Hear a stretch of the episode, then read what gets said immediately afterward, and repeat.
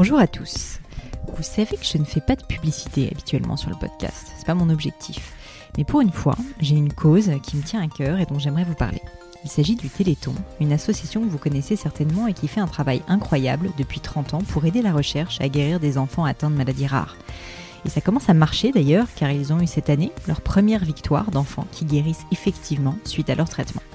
Alors j'ai voulu m'investir pour cette cause et contribuer à ma manière. Donc cette année, avec Gemio, qui est pour ceux qui ne savent pas l'entreprise que j'ai créée et que je dirige avec mes deux associés Sharif et Malek, on a voulu s'impliquer et on a donc conçu une petite peluche en forme de charose toute mignonne avec pour objectif de la vendre sur le site de crowdfunding KissKissBankBank pour reverser tous les bénéfices de cet achat en intégralité au Téléthon. Avant ça, j'avais jamais vraiment soutenu ouvertement une association, mais j'avoue que j'ai été vraiment touchée par l'implication totale des personnes au sein de l'AMF Téléthon, leur joie de vivre, leur envie de faire bouger les choses. Et ce qui est le plus fou dans tout ça, c'est qu'en fait, ce sont pour la plupart simplement des parents, juste bien décidés à sortir leur enfant malade du désert médical. C'est pas vraiment dans mes habitudes de demander euh, de vous quoi que ce soit, mais pour ceux que cette cause touche aussi, sachez que l'achat d'une peluche a vraiment un impact et que le fait de relayer cette opération sur les réseaux sociaux ou d'en parler autour de vous peut réellement contribuer à aider la recherche. Alors je laisserai le lien vers la page KissKissBankBank pour acheter le chaton, euh, en lien dans le descriptif du podcast, dans la bio aussi de mon compte Instagram et sur mon blog. Et vous pourrez bien évidemment aussi trouver euh, toutes ces références sur la homepage de Gemio, www.gemio.com. Votre don peut faire une réelle différence, sachez-le. Et par ailleurs, notre petite peluche est vraiment trop mignonne. Elle est réalisée de manière 100% artisanale avec la jolie marque La Pelucherie. Donc c'est aussi un vrai joli cadeau pour les fêtes de fin d'année. Mais assez parlé du téléthon et de peluche, même si c'est très sympa, je vous propose de revenir au podcast. Comme vous savez, donc le gratin est un podcast où j'interviewe des personnalités remarquables pour parler de leur réussite. On parle du succès au sens large et dans des domaines vraiment variés, la nutrition, l'aéronautique, l'entrepreneuriat, le développement personnel aussi. J'essaie de brasser assez large. Je voulais vous dire un petit détail pratique sur la période de fin d'année. Euh, c'est très chargé pour moi, donc je pense ralentir un petit peu le rythme, passer certainement à une fois toutes les deux semaines en termes d'épisodes. C'est pas totalement définitif, mais euh, si vous voulez être sûr de ne pas louper un épisode, pensez simplement à vous abonner sur iTunes ou sur SoundCloud. Et aujourd'hui, mon invité est Alain Dominique Perrin. Peut-être que certains d'entre vous ne connaissent pas ce nom, mais dans le secteur du luxe, la Sainte Trinité est composée de trois personnalités, Bernard Arnault, François Pinault et Alain Dominique Perrin.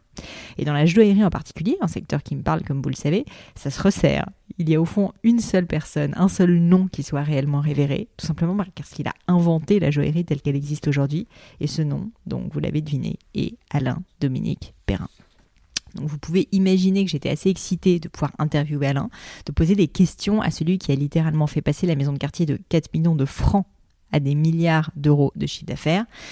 Mais je vous rassure, même si j'étais assez tentée, on n'a pas parlé que de joaillerie, plus fondamentalement, on a parlé des enseignements qu'Alain a tirés de ses 50 ans de carrière, les talents nécessaires à un dirigeant de grand groupe, les challenges de l'entrepreneur qui passe d'une petite structure à un grand groupe mondial, sa passion pour le business aussi et pour la multiplicité des projets. On a parlé de sommeil, de sport, d'art contemporain, de camping, de bon vin et j'en passe. On a été vraiment dans tous les sens. Et vous savez certainement, pour ceux qui écoutent le podcast depuis un moment, que ce trait de caractère, que cette passion pour les projets, c'est quelque chose qui me parle particulièrement et qui n'est pas d'ailleurs sans rappeler euh, une autre personne que j'admire beaucoup, Jacob Abou, qui est un homme formidable et que, euh, que j'ai interviewé dans le cadre de l'épisode 6 que je vous recommande. J'espère sincèrement que l'épisode va vous plaire. C'est un immense privilège pour moi d'avoir pu poser toutes ces questions à une telle icône du luxe dans le monde. Vous verrez, en plus, évidemment, avec Alain, c'est comme d'habitude, les personnalités les plus exceptionnelles sont souvent les plus généreuses et les plus humbles. Mais je vous en dis pas plus et laisse place à ma conversation avec Alain Dominique Perrin.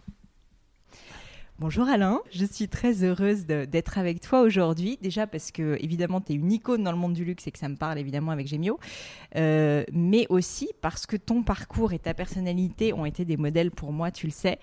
Euh, et autant te dire que quand j'ai fait ma recherche, parce que je fais toujours des petites recherches quand je fais ces interviews, euh, habituellement j'ai à peu près 2-3 pages sur quelqu'un. Là, la personne qui m'assiste avait 8 pages et m'a laissé une petite note en me disant j'aurais pu en faire 5 de plus. Oh, mais c'est trop. et donc je me suis dit ça va être difficile de tout faire passer en 45 minutes, une heure, mais j'ai quand même des questions euh, euh, un peu sur tous ces projets. Et du coup, ma question première, justement, c'est d'où te vient cet amour du business et cet amour des projets? Justement, tu en as lancé énormément. Bah, il y a Cartier, évidemment, euh, une marque pour laquelle tu as travaillé pendant des années, mais il y a aussi Château La Grisette, il y a l'art contemporain. Enfin, il y a énormément, énormément de choses. qu'est-ce qui, voilà, qu'est-ce qui te plaît autant? Qu'est-ce qui te donne cette énergie? Alors je n'en sais rien, parce que je suis fils et petit-fils d'ingénieurs. Mon père était ingénieur de génie maritime, mon grand-père était centralien.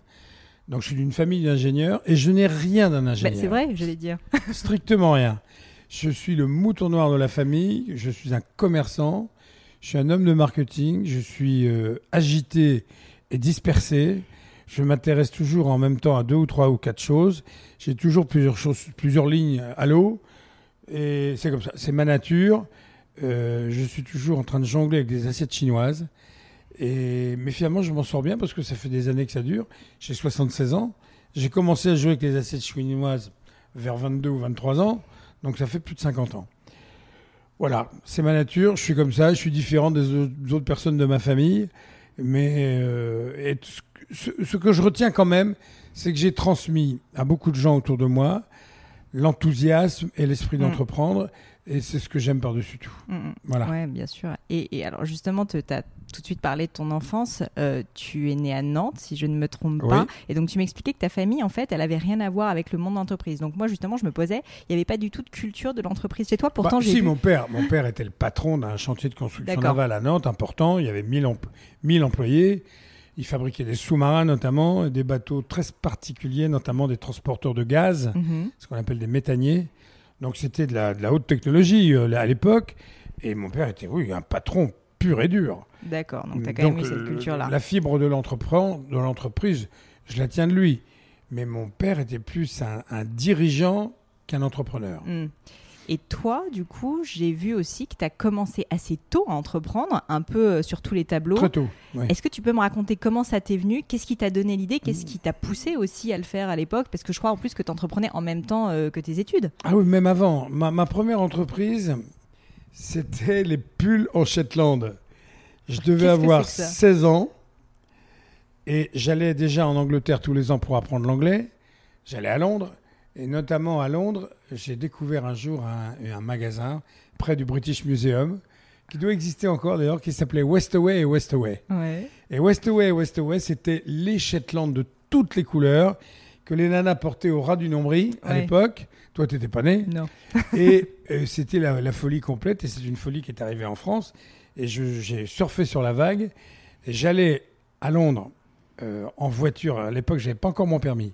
Donc j'allais en voiture avec des amis, puisque moi je conduisais pas. Et on revenait avec le coffre plein de pulls en Shetland. Donc débrouille quand même. Voilà, on se débrouille. et on les revendait rue Saint-Benoît. Je m'en souviens encore, dans le, quartier latin. Ça a été ma première entreprise. Et ça, t'avais quel âge à l'époque Là, j'avais 17 ans, 16-17 ans. Et, mais ça a duré pendant 2-3 ans. J'ai mm. gagné beaucoup d'argent avec ça. Mm. Parce que des pulls, j'en ai pas vendu 12, j'en ai vendu 12 000. Et puis ça n'existait pas en France, en fait. Il y en avait quasiment non, pas. Non, à l'époque, j'avais même pris euh, une de mes amies à Nantes qui, n'est plus vivante malheureusement, qui s'appelait Nicole. Et elle revendait pour moi mes pulls en Shetland, Westaway, Westaway, à Nantes.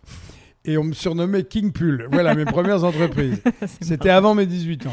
Bon. Et ensuite, j'ai vu que du coup, tu, euh, tu montes des, des, boîtes dans l'Antiquité. Euh, Là aussi, comment tu tombes là-dedans? Et puis j'ai vu que ça s'est développé quand même parce que tu en avais plusieurs. Euh, oui, absolument. J'avais trois magasins. J'avais j'ai démarré à Noirmoutier, un magasin d'antiquité. Je devais avoir euh, J'étais fiancé à l'époque avec Catherine, la maman de ma première fille, Julie. J'étais, euh, je sais pas, je vais voir 22, 23 ans. Mm. Et j'ai monté un magasin d'antiquités spécialisé dans les antiquités régionales à Noirmoutier, qui était un magasin saisonnier. Et puis, après, j'ai euh, été parmi ceux qui ont acheté dans les premiers des, des emplacements d'antiquaires au Louvre des Antiquaires. Hmm. Donc ça, ça doit être en, je dirais 70 peut-être, 70. Mhm. Donc en 70, j'ai 27 ans. Et comment toutes ces opportunités te viennent à l'esprit? Parce que souvent, moi, moi j'ai beaucoup de personnes qui entreprennent, qui écoutent le podcast ou qui essayent d'entreprendre, qui pensent trouver des idées, se lancer dans voilà, tu vois, sur un nouveau marché que tu connaissais pas forcément, parce que les antiquités, j'imagine, euh, Mhm. tu n'avais pas ça dans ta famille, quoi. Qu'est-ce qui te, c'est comment tu identifies les opportunités, comment tu dis là j'y vais? Alors, d'abord, j'étais. Non, j'ai été élevé dans ça. Mes parents, mon grand-père et mes parents étaient très collectionneurs d'œuvres d'art, beaucoup de peintures, pas mal de sculptures. Et j'ai toujours vécu chez moi avec des meubles, des beaux meubles, des Mm. meubles anciens. Donc, j'ai toujours eu le culte du meuble ancien. Je m'y suis intéressé très vite. Mon frère aussi, d'ailleurs. Mm. Donc, euh, à l'époque, je me documentais pas mal. J'allais beaucoup chez les brocanteurs et les antiquaires. J'ai commencé à, à tripoter, je dirais, la brocante et l'antiquité et à faire des opérations d'achat et de vente dès l'âge de 19-20 ans. Donc, c'est pas, c'est pas arrivé euh, comme Mm. ça un matin. D'accord. Euh, Il y avait vraiment une, une disposition. Et j'avais, Dieu merci, certainement un don, c'est que j'avais vraiment le sens des proportions, le sens des objets, et ça, je l'ai eu très jeune. J'ai très jeune repéré les objets, les bonnes, les, les bonnes idées, les bonnes proportions, les, les choses qui allaient bien ensemble. Et ça m'a accompagné toute ma vie, parce que toute ma vie avec Cartier, Mm. ça a été ça Ouais, en fait. Et je continue d'ailleurs. Je continue à, à- à aider Cartier, beaucoup, beaucoup, à choisir ou à ne pas choisir les bons objets ou les, les- les bonnes proportions, les bons dessins de joaillerie, etc. Bah, Il y a un mythe dans le milieu pour les personnes euh, qui nous écoutent qui connaissent pas bien que le- les, les lettres ADP sont euh, signées euh, sur quasiment tous les dessins en fait et que tu valides encore aujourd'hui. Bah, un à l'époque, non. dessins. À l'époque où j'étais le patron de Cartier, oui, je l'ai été pendant très longtemps. Euh, bah c'est fini, c'est plus moi qui Mhm. signe. Mais c'est moi qui donne mon avis. Bon. Et puis il l'écoute ou il l'écoute pas. En général, il l'écoute. Bah, justement, alors je voulais te parler de Cartier, mais ce que beaucoup de gens ne savent pas, c'est que Cartier euh, avant n'était pas uniquement euh, une marque de joaillerie. Il y avait aussi d'autres choses. Il y avait notamment donc les briquets Cartier. Je sais que tu as commencé en fait chez Cartier via la société donc de briquets, aux, aux côtés donc de Robert Hock, qui je crois était ton mentor. Est-ce que tu peux m'expliquer comment tu es tombé là-dedans, comment tu bah, comment tu quittes Nantes, tu montes à Paris? Comment tu rencontres Robert Ouais. Hock et qu'est-ce qui se passe à cette époque? Alors, je quitte Nantes le plus simplement du monde pour y faire des études supérieures. Mm. Je, je rentre à, à l'école, à la célèbre école des cadres, Bien sûr. qui plus tard, on en reparlera plus tard, euh, sera une, une école que j'ai reprise, rachetée avec des amis, retapée, et, et j'en ai fait une école importante, Tout à fait. euh, qui s'appelle maintenant EDC Business School. Donc, je suis monté à Paris faire mes études de manière banale. Euh, J'avais commencé, comme je te le disais, avec un magasin d'antiquité à Noirmoutier. J'ai continué un peu plus tard avec deux magasins à Paris. Et j'ai répondu à la fin de mes études à une première annonce dans le monde. Et je me suis retrouvé dans une affaire qui s'appelait Brochage Express, papeterie du Verger. C'est amusant parce que, pourquoi j'en parle? Parce que j'y suis pas resté longtemps. J'ai fait un peu de marketing et de vente. Mais la papeterie du Verger a été la première affaire que Bernard Tapie a rachetée. Ah, c'est marrant. Voilà, c'est comme ça que j'ai connu plus tard Bernard Tapie. J'ai connu il y a, il y a très longtemps. Et, euh, et, Bernard Tapie a repris la papeterie du Verger, comme à son habitude. Il l'a relancée, il, Mm. a, il a dû larguer l'immobilier pour, euh, pour en faire un bon profit. Mm. Peu importe. Mais vo- voilà mes, mes débuts dans les affaires. Mais je me suis très vite ennuyé aux papeteries du Verger. Et je suis retombé sur une, deux annonces dans le journal Le Monde.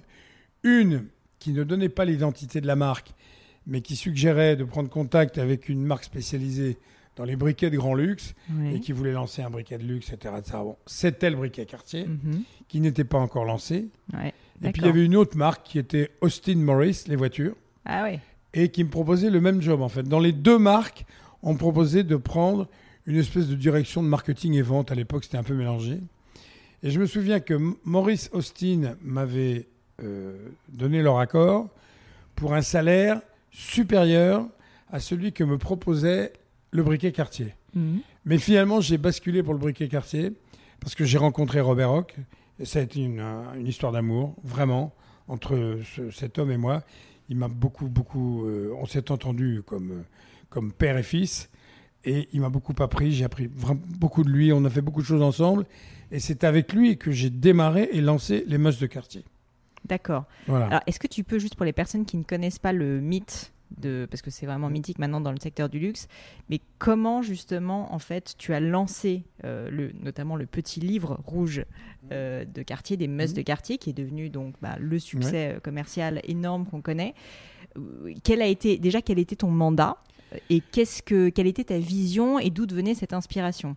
Alors, le petit livre rouge qui est, qui est devenu, que j'ai toujours, j'ai des copies encore ici, c'était en fait un livre dans lequel euh, j'avais exposé à Robert Rock un projet de développement de quartier à l'image du briquet quartier que lui fabriquait parce qu'il était propriétaire Mm. de Silver Match à l'époque. Et c'est lui qui avait négocié avec Cartier, qui était une affaire en perdition, Oui, à l'époque, il faut euh, savoir que ça une faisait. euh, licence pour développer un briquet sous la marque Cartier. Comme Cartier avait besoin d'argent, ils avaient dit oui. Et Hock avait donc créé un briquet sous la marque Cartier, un très joli briquet, et m'a embauché pour vendre ce briquet tout Mm. au début, ce que j'ai fait, et ça a très très bien marché. À l'image du succès du briquet, je suis allé voir Hock et je lui ai dit on peut faire beaucoup plus. Et comme Cartier a besoin d'argent, on peut faire un stylo, on peut faire du cuir, Mm. on peut faire des montres, on peut faire des tas d'objets euh, de- sous la marque Cartier à des tarifs plus abordables que la joaillerie et que les choses très chères. Et euh, c'est complètement dans l'air du temps et on peut le développer. Hock m'a dit d'accord, commencez à étudier ça, faites-moi un projet. Mm. Donc j'ai étudié ça avec plusieurs personnes, j'ai pas fait tout seul. Ouais. Et on est sorti avec ce projet qui s'appelait les Mosses de quartier. Bon, les Mosses de quartier, pour les gens qui parlent anglais, c'est facile à comprendre. Ça veut dire en fait les objets qu'on se doit d'avoir, les objets branchés. Mm. Et, euh, et ça, bon, le succès, je, je fais court. Le succès a été vertigineux puisque ça a été un succès mondial. Et euh, les Mosses de quartier, en fait, ont été l'entreprise qui a retapé Cartier, qui a réenrichi Cartier et qui a remis Cartier sur les rails du succès. Je le répète, Cartier, dans les années c'est ça. 70-71, c'était plus rien. C'est ça. À l'époque, tu estimes que ça faisait, ça faisait combien de, de, de chiffre d'affaires à l'époque? Tu as une idée? Parce que pour que les gens se rendent Oui, compte quand me même de. moi c'était des francs. développement Euh, incroyable. je, je me souviens très bien que Cartier, euh, à peu près en 71-72, faisait 4 millions de francs. Ouais, c'est rien. Bon, ce qui est rien, c'est même pas 2 millions d'euros. Ouais. C'était un peu, un peu plus de si, je dis une bêtise. C'est un peu plus. Mais c'était un magasin à Paris, Mm. un magasin à Monte-Carlo, un magasin à Genève et un magasin à Hong Kong. Cartier Londres ne nous appartenait pas, Mm. n'était pas de la même euh, famille D'accord. et Cartier New York non plus. Donc c'était très peu de choses et, et comme je viens de te le dire, la marque Cartier était totalement éclatée. Il y avait un magasin à New York Ouais, indépendant, un magasin à Londres indépendant et les magasins que je viens de citer euh, sous la houlette de Cartier Paris. Et c'était un joyeux boxon pour, pour parler clairement et ça perdait de l'argent. Voilà, on a repris ça en main.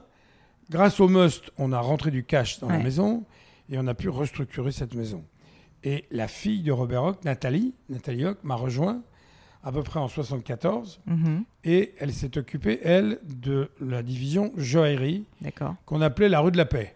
La rue de la Paix, c'était le magasin de joaillerie de quartier qui était un magasin célèbre et bien situé, mais terriblement vide Ouais. et qui fonctionnait quasiment plus. Nathalie l'a redéveloppé, je dois dire qu'elle l'a très bien fait, et a en même temps redéveloppé ce qu'on appelle aujourd'hui la haute joaillerie Ouais.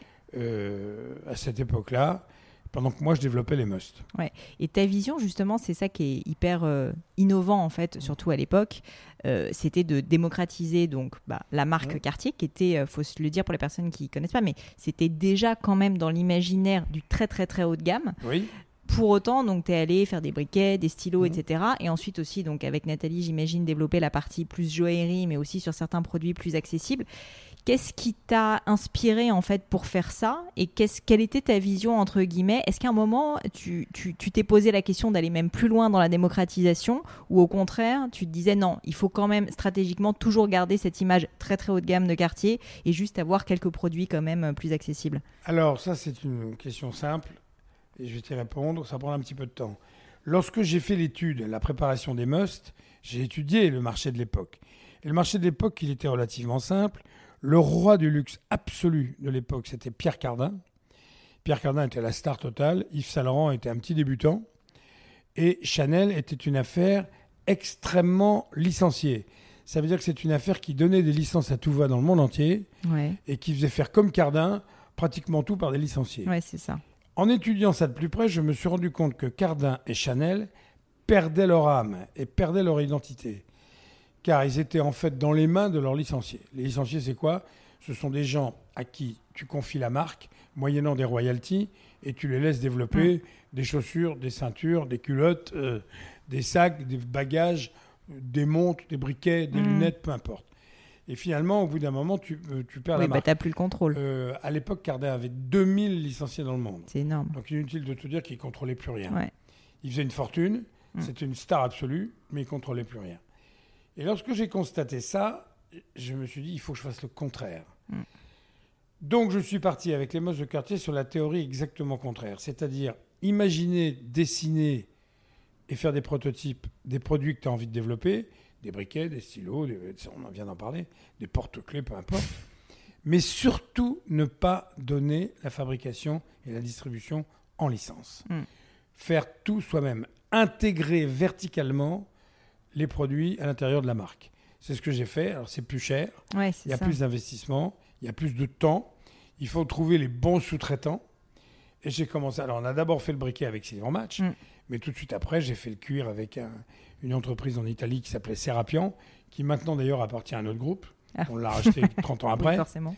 Euh, j'ai commencé à faire des montres avec la maison Ebel à l'époque. Mm, ouais, Donc en fait, j'ai trouvé des sous-traitants pour financer la production. Car moi, j'avais pas les moyens de la financer. Mm. Mais les sous-traitants, ils finançaient la production sous notre surveillance et pour notre compte. C'est-à-dire qu'une fois que le produit, la montre par exemple chez Ebel ou le cuir chez Serapion était terminé, Ouais, ils me le vendaient à nous, quartier. Et nous, nous le revendions sous la, la marque Moss de quartier. Voilà, c'est ça tout le secret. On a tué les licences au profit de l'intégration verticale, Mm, mm, ce qui nous a permis de faire de la meilleure qualité, de toujours, toujours avoir le contrôle de la marque, de jamais perdre la main sur la marque, et bien entendu, ce qui est encore plus important, de contrôler le service après-vente. Ouais. Parce que dans les métiers du luxe, le service après-vente est un élément qu'on oublie souvent, alors que c'est un élément essentiel du marketing mix. Bien sûr. Et euh, tu le disais, euh, Cartier, au tout début, quand tu es arrivé, et même à cette époque, n'était pas encore une marque où il y avait tellement d'argent que ça, même si vous avez quand même généré beaucoup de cash. Donc là, je comprends comment vous avez financé euh, la création, la fabrication. Au niveau de la distribution, comment ça s'est passé? Parce que j'imagine que, enfin, moi je le vois avec Gemio, créer une marque de joaillerie et essayer de la rendre connue, ça coûte très très cher. Vous n'aviez pas tant d'argent que ça. Maintenant, on se dit, ok, Cartier, ils ont les moyens de, de faire énormément de communication. Comment toi, est-ce que tu as réussi à innover au départ? Pour réussir à rendre ces must aussi must, justement Pas au début, je te le dis, j'y suis allé moi-même, hein, Mm. j'allais vendre moi-même. Et au début, bon, d'abord, Internet n'existait pas, ne l'oublions pas. Donc j'allais revendre ou à des joailliers ou à des, joailliers bijoutiers ou beaucoup au tabac de luxe. Car à l'époque, les tabacs de luxe qu'on appelait les civettes Mhm. étaient des gros vendeurs, évidemment, de briquets, mais de stylos et de cuir. Ouais. Donc j'ai surtout développé en fait euh, les meusses de quartier au début avec briquets, stylos et cuir. Donc tu as innové sur la distribution Voilà. quand même. Et les montres, j'ai sorti une collection de montres en or Mm. en 1973 euh, que j'ai vendues évidemment dans les magasins quartier, mais chez quelques grands bijoutiers euh, français, allemands, anglais, etc. Et très vite, j'ai imaginé cette fameuse collection des montres Moss de quartier, qui étaient des montres en vermeil, Mm. car à l'époque, l'or avait flambé, le prix de l'or était très très haut. J'ai sorti des montres en vermeil qui étaient des montres en argent massif plaqué or, Mm, mm. 20 microns. Bon, et là, c'était un succès phénoménal. Euh, si tu veux, on va dire, j'ai lancé ça en 76. On va dire qu'en 76, en gros, on, on vendait, euh, au quartier vendait entre 4 et 7 000 montres par an. Avec les montres de quartier, j'ai atteint 100 000 montres très rapidement. Incroyable. Voilà, et donc l'explosion, c'est ça. C'est à la fin des années 70, euh, les montres Meuse de quartier ajoutées au cuir, qui, cuir Bordeaux, qui était un immense succès, Mhm. ajoutées au briquet. Et On vendait 300 000 briquets à l'époque. C'est dingue. et ajouté à, la, à, à quelques autres produits, comme je te disais, les porte-clés ou les stylos, des choses comme ça, du jour au lendemain, enfin en quelques années, les meusses de quartier est passé d'une PME à Mhm. une très grosse affaire. Et à, à la- à l'aube des années 80, en 78, 79, les meusses de quartier beaucoup plus important que l'affaire quartier elle-même, Oui, que que la, bijouterie, la joaillerie. Mhm. Et c'est à l'époque qu'on a fusionné, qu'on a créé Quartier International, dont été président euh, dès 1980 ou 81. Mhm, mhm. Et voilà. Et le début de Quartier, c'est- le début de succès de Quartier, c'est vraiment à cette époque-là, ouais. maintenant Quartier, c'est des milliards. bien sûr. Bah, Voilà. C'est ça qui est impressionnant quand même, se dire qu'en 30 ans, on passe de 4 millions d'euros ou de même de francs de Oui, chiffre d'affaires de francs. de francs à, À des quelques milliards, aujourd'hui. Quelques milliards d'euros. C'est, euh, bah, ça fait plaisir de savoir que c'est possible, écoute. Et donc, justement, bah, très belle transition parce que je voulais parler de la période un petit peu après où tu es devenu donc, président, enfin patron de Mm. Quartier International et ensuite vice-président de Richemont, donc quand le groupe. Non, je à suis président de Richemont. J'étais président, Président, de Richemont d'accord. de 90, la fin 98 jusqu'à 2004. Là, ce qui m'intéresse, c'est que beaucoup de gens, donc toi, tu es un entrepreneur, Mmh. beaucoup de personnes, quand ils sont entrepreneurs, ont des difficultés à passer le cap du grand groupe, de la grande structure. Parce qu'en fait, le métier, il change quand même énormément. Et du coup, Mmh. toi, tu as vraiment vécu ça. Mmh. Donc, ma question, c'est avec le recul, euh, comment est-ce que ton job a, a évolué à cette époque-là? Et quels ont été les challenges pour toi Ou au contraire, enfin, qu'est-ce que tu as constaté quand on passe, une fois de plus, d'une structure qui à l'époque faisait 2 millions euh, à euh, un, groupe comme Richemont où tu es président? J'imagine que ton métier n'a rien à voir, tes activités n'ont rien à voir, tes challenges n'ont rien à voir. Qu'est-ce que, voilà, qu'est-ce que tu peux me dire avec un peu de recul sur l'évolution et, et, euh, et- et toi, en fait, comment tu t'es euh, formé là-dessus et quels ont été tes challenges?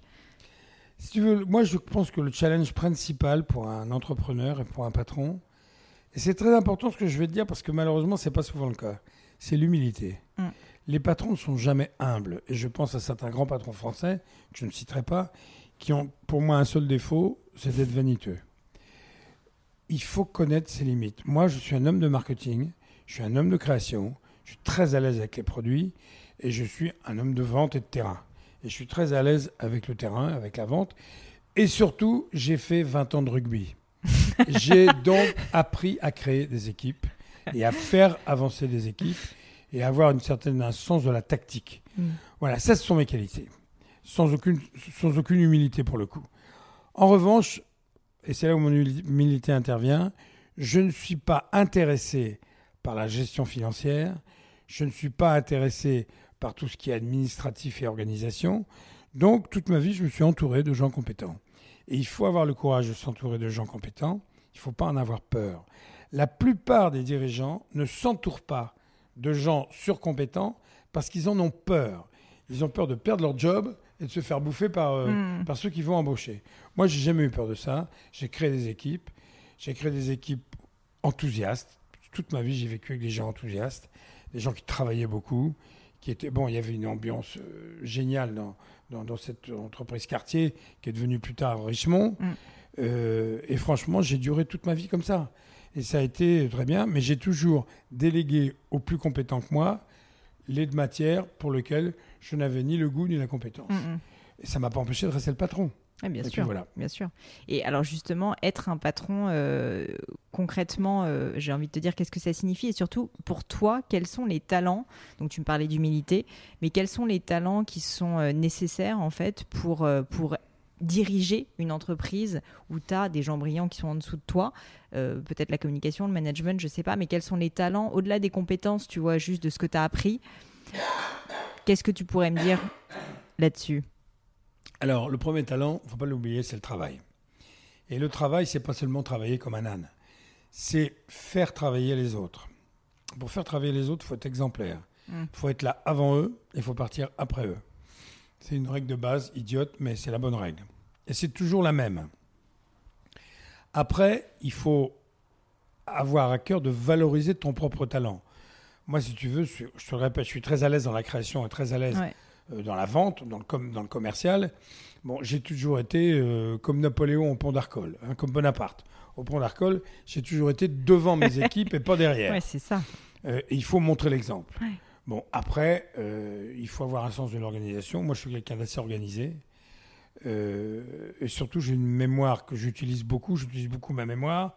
Et au fur et à mesure que je mets en place des structures, que je donne des instructions, ou que je monte des opérations, ou des stratégies, ou des campagnes de pub, ou de peu importe, je me souviens de ce que j'ai dit, de ce que Mm. j'ai fait.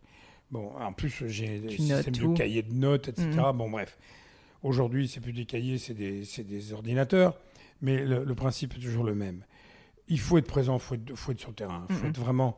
Celui qui s'enferme dans son bureau pour réfléchir et diriger à distance, en général, ça va pas très loin. Ça dure pas longtemps. Parce que c'est ce qui te permet aussi, j'imagine, d'avoir ce leadership. Le fait que tu es exemplaire, bah, les gens te font confiance, au-delà de ton Mm. charisme naturel. Mais c'est vrai que je me dis, pour emmener des gens aussi brillants, alors après, euh, la boîte quartier est quand même Mm. mythique et, euh, et- et elle fait rêver. Mais je veux dire, je pense que ça tient aussi beaucoup à ta personne et au fait que tu as un certain, euh, enfin, tu as clairement un leadership qui fait que les gens ont envie de travailler avec toi. Et je sais d'ailleurs que tu as eu aussi beaucoup de personnes qui ont été euh, pour toi bah, des, des- des personnes. Euh, qui te considéraient pardon, comme, des ment- comme un mentor, donc que tu as accompagné. Est-ce que ce côté justement euh, d'aide, de partage, pour faire monter aussi en compétence les personnes avec lesquelles tu travailles, c'était important? Oui, et là on arrive sur une, une vertu plus qu'une qualité qui est essentielle dans la vie, c'est la générosité. Je veux dire, quelqu'un qui n'est pas généreux, il transmet rien. Moi, je suis par nature extrêmement généreux, c'est ma réputation numéro un. Et je suis généreux à la fois attentif aux autres, et puis je suis généreux à la fois de ma personne et même de mon argent. Je veux dire, Mm. quand il faut aider, j'hésite pas, etc. Je ne suis pas obsédé par le pognon, obsédé par la, la maladie de l'argent. J'ai envie toujours de partager avec les autres. Euh, et je pense que ça fait partie des vertus cardinales d'un dirigeant, d'un patron. Il faut être généreux avec les autres, s'intéresser à eux, leur consacrer du temps et parfois euh, les aider matériellement. Bah, c'est ça qui fait que tu as une certaine loyauté aussi des personnes avec lesquelles tu travailles. C'est qu'au bout Absolument, moment, moi, si je- tu je donnes suis- pas. Je suis encore aujourd'hui entouré de gens qui sont avec moi depuis des années Mm, mm, et avec qui j'ai une complicité réelle, réelle. complètement. Euh, bah, du coup, je pense qu'on a bien parlé de quartier. Je veux pas parler que de ça parce que le temps tourne et que tu as tellement d'autres casquettes que c'est difficile. Mhm. Un des trucs qui m'intéresse énormément, euh, on pourrait en parler pendant des heures, je pense, c'est l'histoire incroyable du château La Grisette euh, et du vin. Moi, j'aime beaucoup le vin Mhm. aussi, le terroir. Euh, donc, tu rachètes le château La Grisette près de Cahors, euh, Mhm. qui, euh, qui est donc un vin magnifique, donc que, que j'apprécie beaucoup d'ailleurs. Est-ce que tu peux m'expliquer pourquoi t'es venu l'idée de te lancer dans un pari aussi fou, une aventure aussi folle que de Mhm. créer euh, donc euh, bah, ce vin et puis surtout de racheter donc le château. Et est-ce que à l'époque tu savais déjà que tu voulais en faire une exploitation ou en fait ça arrivait un petit peu par hasard? Pas du tout. J'ai racheté le château La Grisette, qui était une très belle ruine, en cours de classement, un château Renaissance en- vraiment très abîmé, qui était en cours de classement parce qu'à l'époque, je cherchais pour ma famille, mes enfants, euh, une maison de campagne qui soit pas sur les grands axes Deauville, Saint-Tropez, Ouais. euh, Biarritz, qui soit vraiment isolée, euh, qui soit dans un bel endroit de la France profonde que j'adore, et sur lequel je pouvais exercer mon, ma, ma passion de la pierre. J'adore restaurer des maisons. Mm. Toute ma vie, j'ai construit, déconstruit, reconstruit, restauré, etc. Alors, le château La Grisette, c'était parfait. Il y avait 12 ans de travaux. Donc, j'ai acheté ce château pour pas très cher, 1 500 000 francs, je m'en souviens encore. Il y avait 16 hectares de terre autour. Mhm. On m'a dit lorsque j'ai acheté le château qu'autrefois c'était un grand vignoble.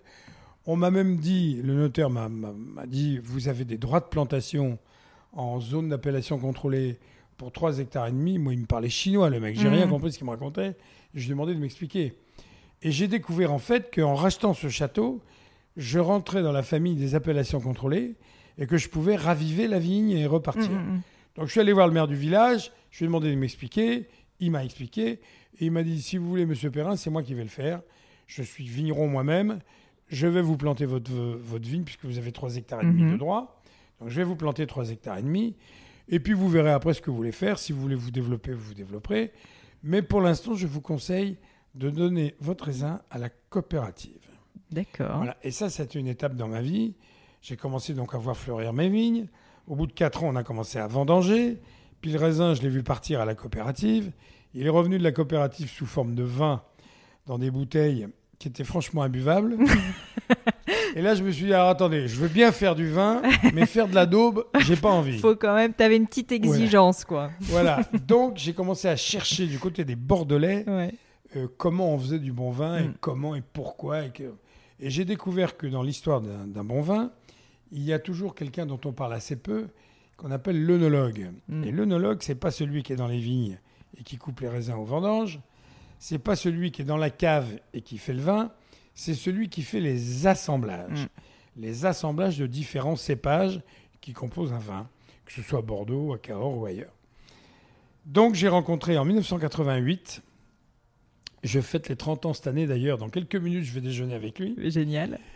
j'ai rencontré un homme formidable qui s'appelle Michel Roland, qui était déjà à l'époque une relative célébrité, Ouais. pas encore aussi célèbre qu'aujourd'hui, une relative célébrité et qui avait, avec beaucoup de succès, euh, fait des assemblages à Bordeaux pour des vins connus et surtout qui avait été le premier à faire parler du Malbec argentin. Mm, c'est vrai. Or, vrai. le Malbec argentin, c'est un cépage qui s'appelle le Malbec, qui vient de Cahors, où il est né. Mm.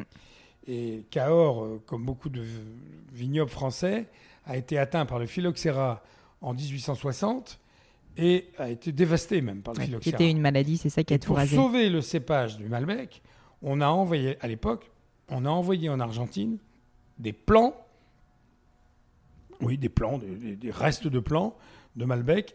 Les Argentins ont Mhm. planté, ils ont sauvé Malbec et l'Argentine est devenue le plus gros producteur de Malbec du monde. Mais le vrai Malbec, il est Il est de Cahors. français. Mm. Et il vient de la région de Cahors. Donc, après cette crise de la vigne terrible, euh, après la Deuxième Guerre, les Cadurciens ont commencé à replanter des plants de Malbec, dont certains sont revenus d'Argentine. Dans une terracénie qui avait plus ce- ce- ce- cette espèce de bestiole du phylloxéra, on a replanté du Malbec, ce qu'on appelle aussi le cote, Ouais. et qu'on trouve aussi dans la Loire, du côté de Chinon. Il y a du vrai, il y en a un peu. Donc, euh, voilà, l'aventure du Malbec et du Cahors, elle est, elle est- et je dirais, elle a recommencé après la dernière guerre, dans les années 55, par là, 45, 50, 50, oui, 50, 51, les premières plantations. Et voilà, donc moi, lorsque j'ai compris, compris cette histoire, et j'en ai parlé avec Michel Roland, je lui ai proposé de venir avec moi et de m'aider à faire du vin. Je lui ai dit, mais monsieur Roland, je fais mon vin à la coopérative. Il m'a dit, ça va être un problème, on va essayer. Donc, il a fait le 88, le 89, le 90 et le 91 à la coopérative. Ouais. Il a réussi à faire un 90 exceptionnel. Et il m'a dit, mais c'est la dernière fois, je ne le ferai plus. parce que travailler avec les coopérateurs, c'est infernal. Mais quel est, le, quel est le problème, entre guillemets, de travailler à la coopérative? Le problème à la coopérative, c'est qu'ils font le vin en dépit du bon sens. Euh, le vin, quand on veut en faire un grand vin, un vin soigné, d'abord on le vendange à la main. Mm. Eux, ils vendangent à la machine. Deuxièmement, on le met dans des petites cuves de manière à pouvoir sélectionner les parcelles que tu as vendangées. D'accord. Bon, eux, ils mettent ça dans des cuves monstrueuses, ils Ouais. mélangent tout. Bon, donc à la sortie, tu as un produit médiocre. C'est pas mauvais, c'est pas imbuvable, mais c'est Mhm. médiocre. Moi, je voulais faire de la, de la qualité et de l'excellence. Mm. Donc, euh, Roland m'a convaincu et j'ai promis à Roland de construire un chai de vinification à la Gazette, ce que j'ai fait. J'ai fait un chai souterrain qui fait trois étages, qui fait 20 mètres de profondeur. Et l'intérêt de ce chai, qui est donc à la- un peu à la verticale, c'est de pouvoir, euh, de pouvoir traiter le raisin et le jus euh, de, de manière, je dirais, de manière naturelle, sans faire des pompages, Mm. sans, etc. Bon, je te fais court, et de- de- d'espérer faire un jour un grand vin. J'ai donc ouvert et inauguré ce chai en 1992, et le château La Grisette 1992, qui a été fait par Roland dans le chai de La Grisette, Ouais. a eu une médaille d'or, instantanément. Et est resté un très bon vin. On en boit Mhm. encore aujourd'hui, c'est encore très bon. Bon, et depuis ce jour-là, avec Michel, d'abord on s'est liés d'amitié, une Ouais. véritable amitié. On est vraiment, vraiment comme des frangins tous les deux. Et euh, on a évolué. J'ai j'ai racheté des vignes. J'avais 3 hectares, je te rappelle. Maintenant, j'en ai 94. Ouais, ça change. J'ai racheté de la vigne dans la région et tout autour de la Grisette, j'ai racheté, racheté, racheté, racheté petit à petit. J'ai replanté des nouvelles vignes avec des méthodes plus, avec des cépages euh, plus actualisés, de meilleure qualité, etc., etc. Bon, voilà. Et- On a décidé de faire de l'excellence. Les 94 hectares, ils sont vendangés à la main et euh, on fait, euh, on a des cuves, des micro-cuves pour faire des micro-cuvées. Et bien entendu, c'est Michel qui assure le suivi œnologique complet et les assemblages. Mhm. Et aujourd'hui, bah, le, le Malbec euh, qui sort de la grisette est le plus célèbre au monde. Complètement. Et de loin, il a été noté par Robert Parker à plusieurs reprises à des niveaux équivalents à Pétrus, Latour, etc. Euh, donc aujourd'hui, je suis très très fier du résultat. Euh, la seule chose dont je suis pas encore fier, c'est qu'on gagne toujours pas d'argent. On n'en perd plus. Hein, on en a perdu Mais en même temps, les années. métiers du vin, on dit c'est des métiers de passion. Oui, il y a des gens voilà. qui gagnent de l'argent, mais bon, c'est pas toujours fait pour ça, quoi. C'est des métiers de passion. On n'y gagne pas beaucoup d'argent, mais on y, on y trouve énormément de plaisir. Mais quand même, ce que je trouve rigolo, c'est qu'à la base, donc tu le fais plutôt pour ta famille et finalement tu rentres un peu dans le jeu et tu, tu te passionnes pour le sujet, tu rencontres Mhm. Michel Roland, etc. Et finalement, maintenant, bah, comme tu dis, tu as 90 euh, hectares de vignes, donc c'est énorme. 94. c'est Mhm. ça. que Tu vends en Chine énormément, enfin partout dans le monde. Donc en fait, tu as quand même pas pu t'empêcher de faire du business et Ah de, ben oui, de oui, oui, développer. non, ben non, on est d'accord. C'est l'histoire des choux de Saint-Pé, la célèbre histoire, où il y a un type qui veut se mettre à la retraite à la campagne. Il achète une petite maison avec un petit champ. Il commence à planter quelques choux. Et trois ans après, il a la plus grosse affaire de choux de France. Bon, non, je suis un entrepreneur. Donc c'est vrai que j'ai développé, j'ai développé, j'ai développé. Et puis euh, à la même époque, j'ai racheté euh, l'école des cadres. Ouais. que j'ai redéveloppé. J'ai créé des campings. Alors, je voudrais te dire une chose, c'est que j'ai toujours été marqué par la lettre C. D'accord. Quartier, C'est vrai. école des cadres, Cahors. Cahors, camping. Voilà, donc le C m'a... m'a- m'a- si- le C était un, un numéro sur la roulette ou la roue de la fortune, j'essaierais de tirer le C. Malheureusement, c'en est pas un. Mais voilà, et le C m'a marqué, et j'ai souvent fait des C impossibles. Reprendre Cahors, c'était un truc, Mhm. refaire du Cahors, c'était un truc impossible. L'école des cadres, tout le monde m'a dit, tu vas jamais y arriver. Bon, et finalement, j'y suis arrivé. Hmm. L'école des cadres est devenue EDC Business School, c'est une des meilleures écoles françaises maintenant. Elle est toujours dans les 4 ou 5 premières. Euh, et euh, bon, Cahors on est redevenu un vignoble respectable et respecté. Quartier, n'en parlons pas. Exactement. Et les campings, j'ai fait quand même un joli coup parce que j'ai inventé un nouveau concept pour les campings qui a très bien marché et que je viens de On revendre il y penserait pas qu'Alain Dominique Perrin, quand même, le- le- le- l'icône du luxe, Mhm. fasse des campings, mais, Mais en fait, tu pas l'as repensé complètement Ouais. différemment. Est-ce que tu peux expliquer justement en deux mots le concept de ces campings quand même? Bah, le concept, d'abord, c'est les journalistes qui ont baptisé tout de suite ça glamping et plus camping parce que c'était glamour. Je suis parti du principe qu'il fallait débarrasser les campings du plastique. Tu vois, on parle du plastique aujourd'hui, Mhm. et moi j'ai fait ça il y a 20 ans. Ouais. Et je détestais ces mobilhomes en plastique qui étaient partout. Tout était en plastique dans les campings.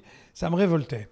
Donc la première chose que j'ai faite, j'ai remplacé les mobilhomes par des tentes en bois et en toile de qualité, un peu comme on Mhm. voyait à l'époque dans les safaris au Ouais, Kenya ouais. et en Tanzanie.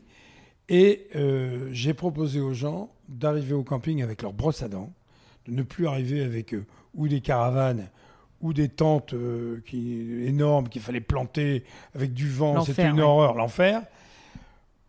Les mes campings, ils étaient prééquipés de tentes très jolies pour deux, pour quatre, pour six.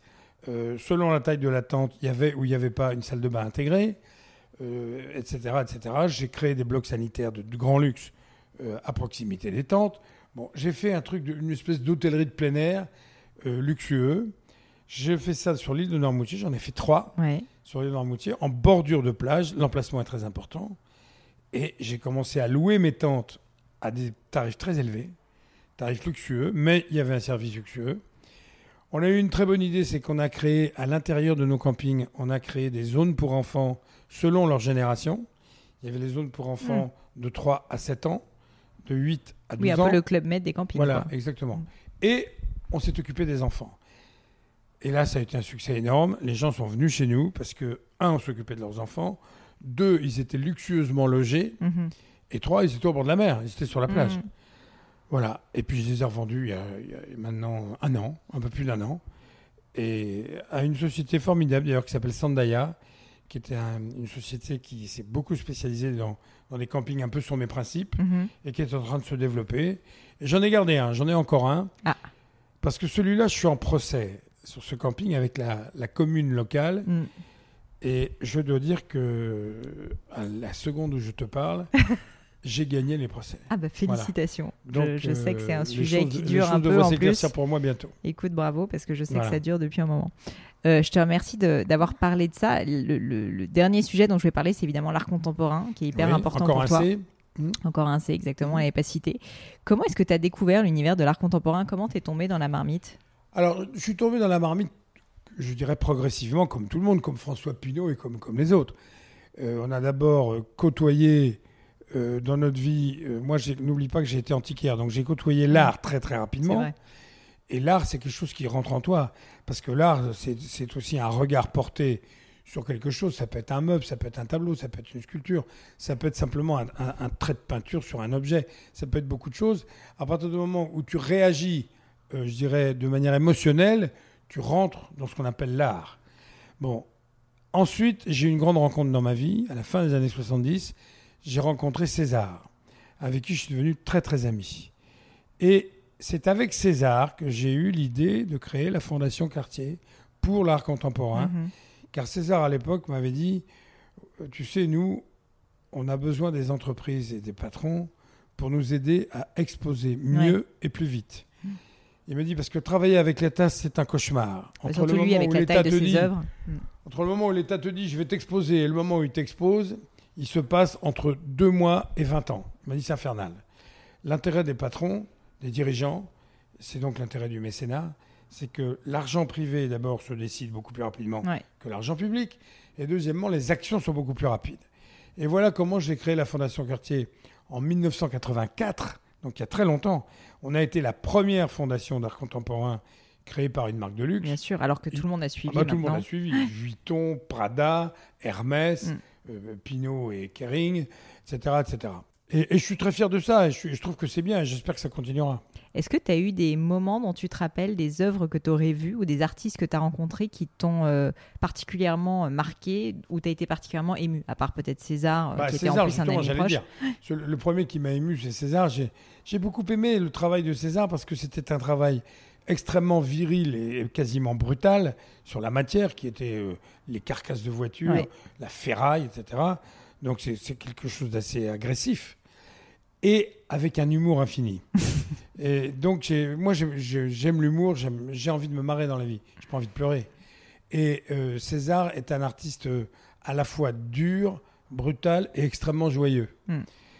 Et qui a quand même marqué son temps. Aujourd'hui, on se rend compte, il vient d'y avoir une très grande rétrospective à Beaubourg, au musée Pompidou, et qui était formidable. Et on a vu à quel point, à quel point César est un artiste qui a été important dans sa génération. Mm, mm. Voilà, puis après j'en ai côtoyé d'autres. Et puis j'ai- j'ai été de plus en plus attiré par la... Ça c'était grâce à, à- à mon épouse de l'époque. J'ai été attiré par la photo. D'accord. Et j'ai découvert derrière la photo des photographes. Et derrière les photographes, parfois certains grands artistes. Pas toujours, hein, mais certains très grands.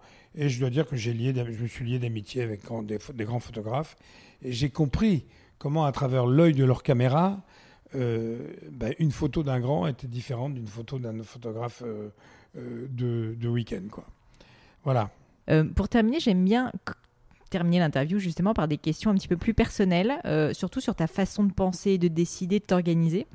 Ma première question justement, c'est est-ce que tu peux me décrire à quoi ressemblait, parce que je sais que tu es encore très actif, mais à l'époque où tu étais président de Richemont par exemple, une journée type d'Alain Dominique Perrin? Déjà, est-ce qu'il y avait des journées type ou est-ce qu'en fait ça changeait littéralement tout le temps? Et globalement, à quelle heure tu te lèves le matin? Est-ce que tu as des rendez-vous tout le temps? Qu'est-ce qui se passe? Est-ce que tu peux, pour que les gens se projettent un peu et comprennent qu'est-ce que c'est que la vie d'un Alain Dominique Perrin? Ouais, alors des journées types, malheureusement, dans la vie d'un entrepreneur, il y en a, parce que tu as les conseils d'administration, tu as les comités exécutifs, tu as les comités euh, euh, d'entreprise, Mm. tu dois te parler avec ton personnel, tu dois parler au syndicat, etc. etc. Donc ça, ce sont des choses répétitives Ouais. qui te reviennent sans arrêt, euh, au cours duquel tu perds un peu de temps, mais euh, pas complètement, c'est quand même nécessaire. Je me lève tôt, je suis un lève-tôt. Je suis un couche-tard et un lève-tôt. Je dors pas énormément. Ça, c'est une Je chance. me lève à 6 heures et je me couche rarement avant minuit ou 1 heure du matin.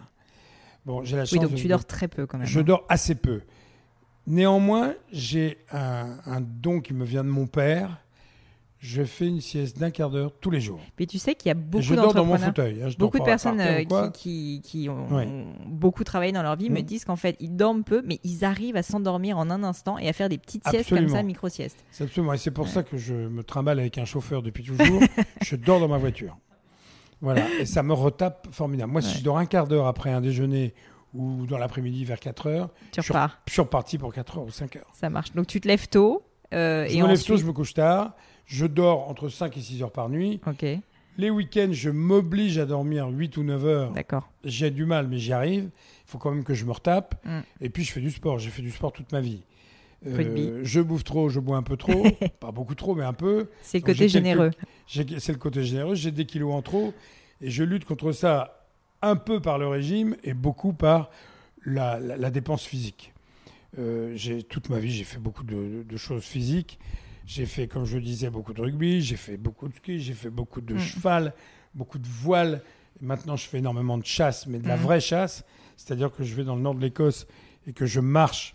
Et, je fais, et pour moi, la, la- la chasse en Écosse, par exemple, c'est d'abord la marche. Mm. On marche en colline, donc euh, pas en terrain plat, et on fait au moins 6, 7, 8 km par jour. Et ça, c'est important. Ouais, c'est sûr. En plus, dans des conditions climatiques qui fait que tu Ah brûles un peu de calories. Oui, oui. Ouais, c'est sûr. Une autre question que j'aime assez, c'est est-ce que tu aimes les rituels, les habitudes ou pas du tout? Et si oui, est-ce que tu en as? Non, alors moi, j'aime pas les rituels, mais je suis superstitieux. J'ai quelques superstitions idiotes qui datent de mon enfance et qui me font rigoler.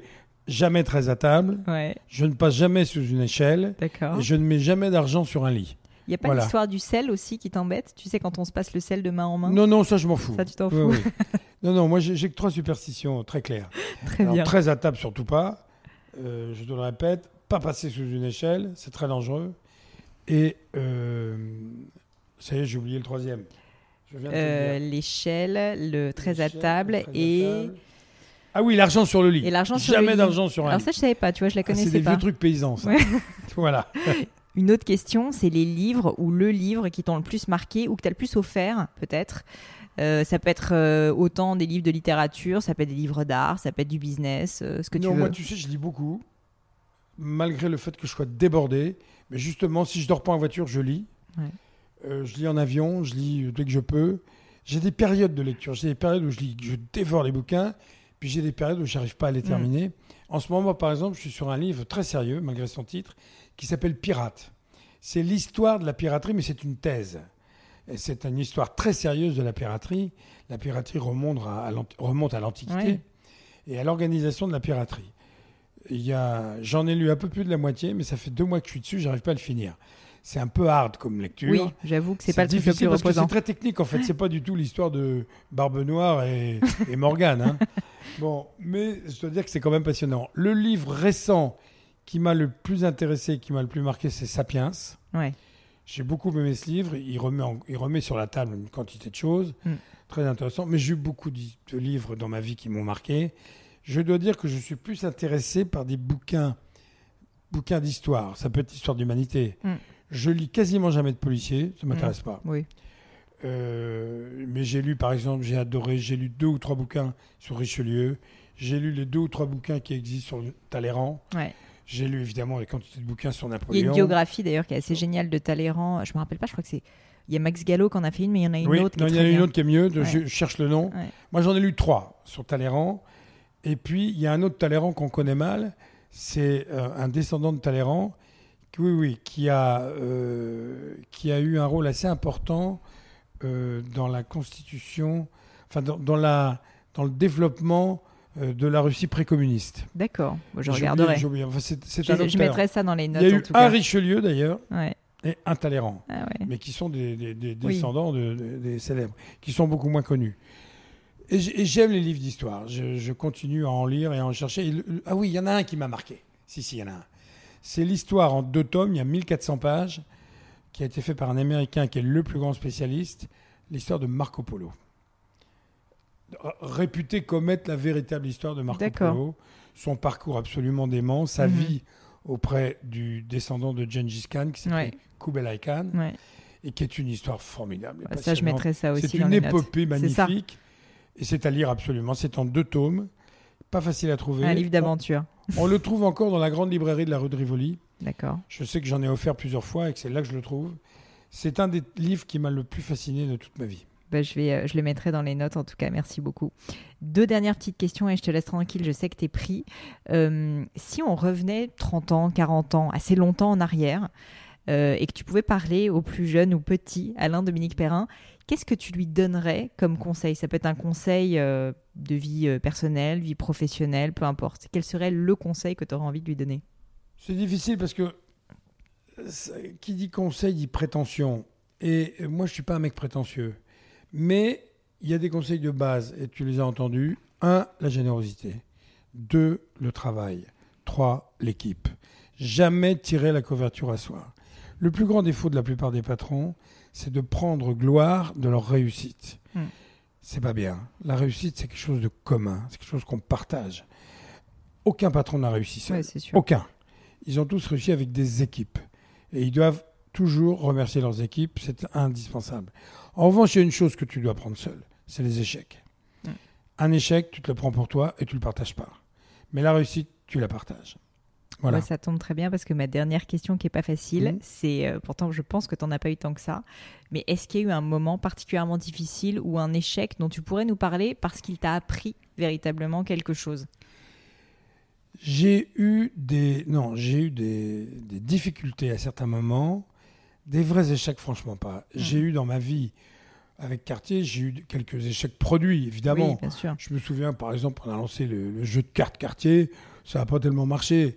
On a lancé un rasoir Cartier qui est très joli. D'ailleurs, il est devant toi sur mon bureau. Ouais. J'en ai fait faire des compressions par César. Je ça- ça. il était très joli, mais ça n'a jamais marché. Conclusion, je me rase plus, j'ai de la barbe. C'est depuis ce jour-là. Et euh, donc ça, c'est des échecs momentanés, tu vois, dans une, dans une carrière, mais qui sont pas importants. J'ai pas la mémoire d'avoir eu un véritable horrible échec. Hmm. Euh, j'ai eu des sensations, notamment je te parlais du camping, pour lequel j'ai dû entamer une très grosse procédure Mm. que je viens de gagner. J'ai eu à un moment peur de l'échec, Ouais, mais il n'y a pas eu d'échec. Euh, je pense que il faut savoir bien gérer sa vie, bien gérer ses équipes.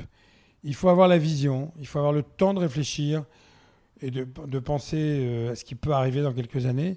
Et si je devais refaire le monde, tu vas être bluffé. Il y a une chose que j'interdirais, c'est l'Internet. Ah, bah moi, ça m'embêterait un petit peu. Oui, mais l'Internet, je l'interdirais pas complètement, mais je le canaliserais complètement. Et aujourd'hui, le monde souffre de ne pas avoir prévu la législation qu'il aurait fallu prévoir pour l'Internet. Les grands géants, euh, Google, Amazon et compagnie, euh, aujourd'hui dominent quasiment la Ouais. planète sans payer les impôts qu'ils devraient payer. C'est vrai. Et ça, c'est une erreur des États et c'est une erreur euh, de l'humanité. Euh, c'est pas grave, on va corriger le temps, mais ça va être long. Euh, on aurait mieux organisé l'arrivée d'Internet aujourd'hui. Je pense qu'Internet serait plus utile et moins néfaste Mm. aux enfants, euh, euh, à l'éducation, etc., etc. Bien entendu que dans Internet, il y a des magnifiques avantages, et notamment le, le- ce, qui, ce qui a fait ton succès à toi, le- le e-commerce, disons. Mais le e-commerce est un bon exemple. Euh, la législation en matière de e-commerce international est quasiment inexistante Mm. et ça peut pas durer. Non, non, c'est sûr. Voilà. sûr. Bah, merci mille fois, Alain. La dernière des dernières questions, et je te laisse tranquille, c'est pour les personnes qui nous écoutent, qui ont envie d'en savoir plus encore sur toi, de suivre euh, tes actualités. Est-ce qu'on peut le faire éventuellement sur Internet? Quel est le meilleur moyen, en fait, de suivre un peu tes, tes diverses Alors moi j'ai un site qui est un désastre. Je m'en occupe pas du tout. Les gens qui s'en occupent s'en occupent très mal. Euh, J'ai même envisagé de, de, de l'arrêter ce site parce qu'il n'est pas à jour. Euh, mais je le promets, je suis en train de m'en occuper. D'accord, Il sera à jour dans à peu près trois mois. d'accord. Et après, j'aurai quelqu'un qui s'en occupera. C'est Voilà. quoi C'est le site euh, C'est ton moi- site personnel, Alain Oui, c'est mon site personnel, mais j'ai beaucoup diminué. Je veux, encore une fois, j'ai pas envie de montrer mon ventre sans arrêt. Ouais, ouais. Donc, euh, je, je mettrai le minimum de ce qu'on doit savoir. Euh, voilà. Puis, de toute façon, si tu vas, si tu, me- si tu me googlises, Toi, t'es pas du tout sur les réseaux sociaux, on est d'accord non, mais si tu me googlises, tu vas voir que tout le monde s'en est occupé. Donc, il y a plein de choses Ah sur oui, moi. ça c'est sûr. Il y a des choses Je te vraies, dis, je te rappelle les vraies, huit pages, les huit pages que j'ai eues de notes. euh, je- Oui, j'ai oui, pas eu de problème à trouver des informations. Voilà, et ça, ça vient pas de moi. C'est une, un- une accumulation d'informations. J'étais interviewé toute ma vie, donc je sais pas, j'ai, j'ai dû répondre à, on va dire, 1000 interviews dans ma vie, peut-être 2000, j'en sais rien. Donc évidemment que ça donne de la matière, C'est et du grain à moudre aux gens qui passent leur temps à vouloir euh, fabriquer de la matière pour Google. Donc finalement, euh, il suffit d'aller sur Google. Et... Bah moi, ça sera pas sur Voilà. Google, c'est audio uniquement. ok, bravo, Merci beaucoup. merci. Hello à nouveau. Et quelques dernières petites choses avant de vous quitter. Comme d'habitude, si vous cherchez les notes de l'épisode, avec toutes les références, que ce soit les outils, les livres cités, c'est simple, allez directement sur le descriptif du podcast sur l'appli de votre choix. Aussi, si vous souhaitez me contacter pour me poser des questions, me proposer de nouveaux invités peut-être, ou juste me faire un feedback, n'hésitez pas. Euh, J'adore les feedbacks. Donc foncez directement sur Twitter ou Instagram sous le pseudo Pelenio, arrobase P-L-A-I-G-N-E-A-U. J'essaye de répondre quand on me parle, donc n'hésitez pas. Et comme à chaque fois, vraiment mille merci d'avoir écouté jusqu'ici. N'oubliez pas, si le podcast vous plaît, que vous appréciez tout ce travail, euh, le plus simple pour m'aider, c'est tout simplement de mettre euh, bah, soit un petit mot doux, soit une note 5 étoiles sur iTunes ou de partager sur vos réseaux sociaux aussi. Ça donne le moral, ça m'aide énormément à faire connaître le, le podcast, donc n'hésitez pas. Voilà, merci à tous et je vous dis à très vite pour un nouvel épisode.